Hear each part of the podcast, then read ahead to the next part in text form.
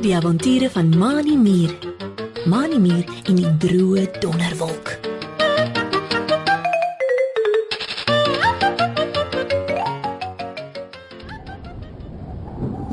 Mani Mier draf vinnig al kuskus op sy ses rooi mierpotjies met die veldpaadjie af. Hy is op pad om by sy maatjie Driekie Dassie te gaan kuier.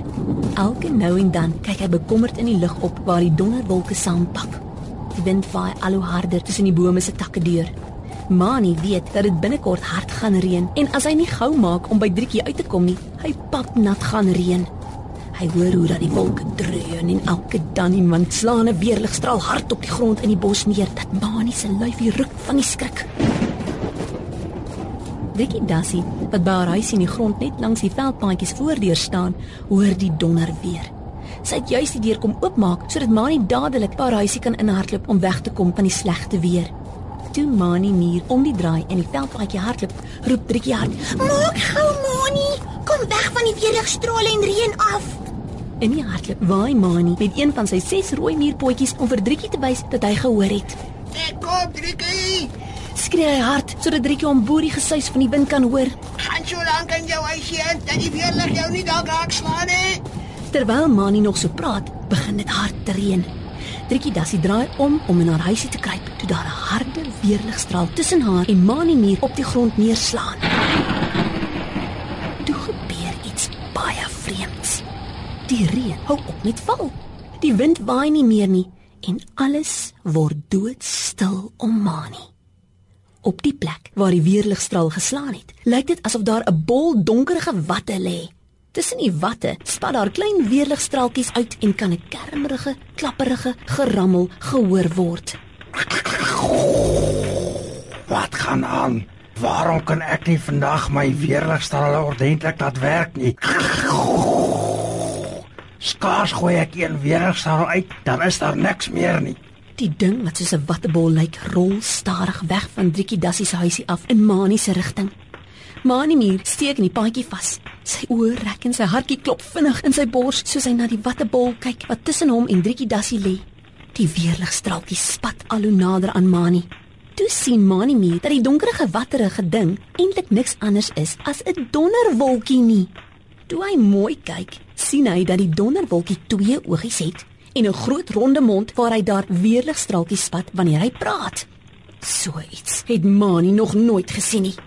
Hy kyk benoud in Driekie Dassie se rigting en sien dat sy intussen by haar huisie se voordeur uitgekom het en ook na die vreemde donderwolkie staan en kyk. Pas op vir die weerligstraaltjies, Mani. Roep sy hard. Net nou kry jy seer. Hardloop weg. Die donderwolkie hoor vir Driekie agter hom roep en tol stadig in die ronde om na Driekie te kyk. Dit is nie nodig om bang te wees nie. Sê die donderwolkie en lyk baie ongelukkig. Ek sal niemand seermaak nie. Ek weet ook nie wat met my gebeur het dat ek hier op die grond by julle lê nie. Ek moet eintlik daar bo in die lug wees by die ander donderwolke. Mani Muur stap versigtig nader na die donderwolkie toe en probeer aan hom vat om te troos.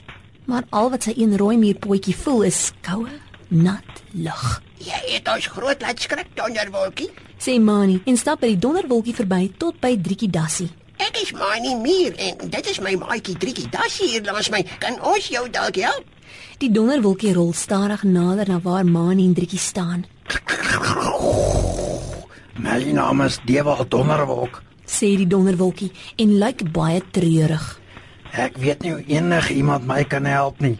Gewoonlik word ons donderwolke droog wanneer dit nie warm genoeg op die grond is nie. Ons water raak op. Dan kan ons dit nie meer laat reën en weerligstrale uitskiet nie. As iemand my nie help nie, kan ek heeltemal oplos en verdwyn. Die hele donderwolk sak moedeloos af op die grond dat hy soos die plat rand van 'n ronde hoed lyk. Die weerligstraaltjies wat by sy mond uitskiet, raak al hoe kleiner. Trekkie Dassie kry vir Dewel Donderwolk baie jammer. Sy dink diep en probeer 'n plan kry om vir Dewel weer vol water te laat word. Skielik blink haar oogies en gryp sy een van Manimir se rooi muurpotjies vas. Ek het 'n plan, Mani. Sê Driekie, kyk met groot oop oogies eers na Dewel Donderwolkie en toe na die veld om hulle. Ons moet probeer om dit hier buite warmer te laat word. Dan kan Dewald donderwolkie die vog uit die lug neem en sy donderwolk magie weer vol water trek. Mani Muur kyk na Driekie en skud sy kop. Ek weet nie so mooi nie, Driekie. Sê hy en kyk na waar Dewald donderwolkie al hoe kleiner word waar hy op die grond lê en kreun. Kyk net daar. Die wat gaan dit nie meer lank maak nie. Hoe gaan ek en jy dit so vinnig laat warm word hier om ons waar dit nou nog net gereën en die wind gewaai het? Driekie Dassie maak opgewonde vir Mani stil. Nee, ek en jy nie, Mani. Sê sy opgewonde en klap haar twee wonderlike voorpotjies teen mekaar. Ons vra vir Sarel sonstraal om ons te help. Hy kan die sonstrale hier warm laat neerskyn om vir Dewald te help. Kyk, daar is Andries Arend. Kom ons vra hom om vir Sarel die boodskap te neem. Arend kan ons tot amper in die son vlieg. Mani Muur se hartjie klop nou ook vinniger. Driekie is reg. Dalk kan hulle plan net werk om vir Dewald te help voordat hy heeltemal wegkwyn. Andries Arend, kom gou hier. Roep Mani Muur en waai met twee van sy rooi muurpotjies vir Andries Arend om hom te sien. Andries Arend, wat hoog in die lug bo kan Mani en Driekie vlieg, sien met sy skerp oë vir Mani Muur waai en duik op hulle af. Hy gaan sit op die tak van 'n boom wat langs Driekie se huisie groei. Hallo Mani en Driekie. Sê hy met sy grouwe stem. Hoekom roep julle my? Driekie Dassie gaan staan langs die boomtak en wys na waar Dewald Donderwolkie nog kleiner gekrimp op die grond lê.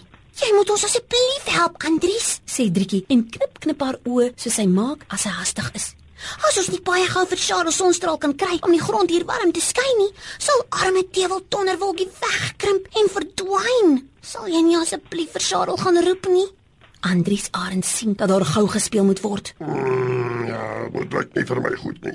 Ek sal so gou maak as wat ek kan, Driekie. Sê Andries Arend, skud sy sterk vlerke reg en vlieg met 'n geklap van vlerke in die lug op. Dewald Donderwolkie het amper nie meer asem oor om te praat nie. So opgedroog is hy. Help tog asseblief. Ek wil so graag weer in die lug wees om weer ligstrale uit te skiet. En dit te laat reën.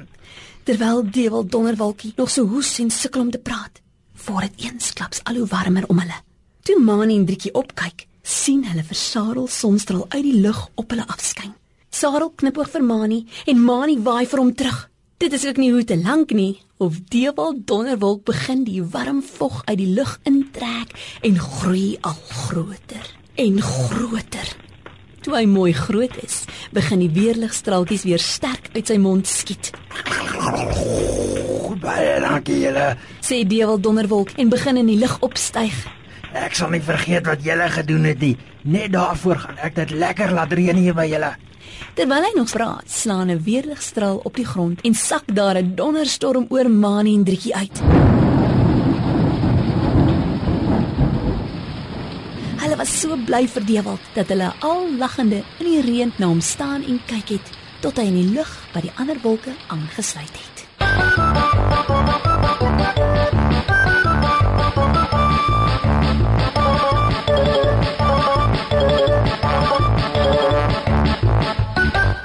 Ons lees in die Bybel in Psalm 31 vers 23.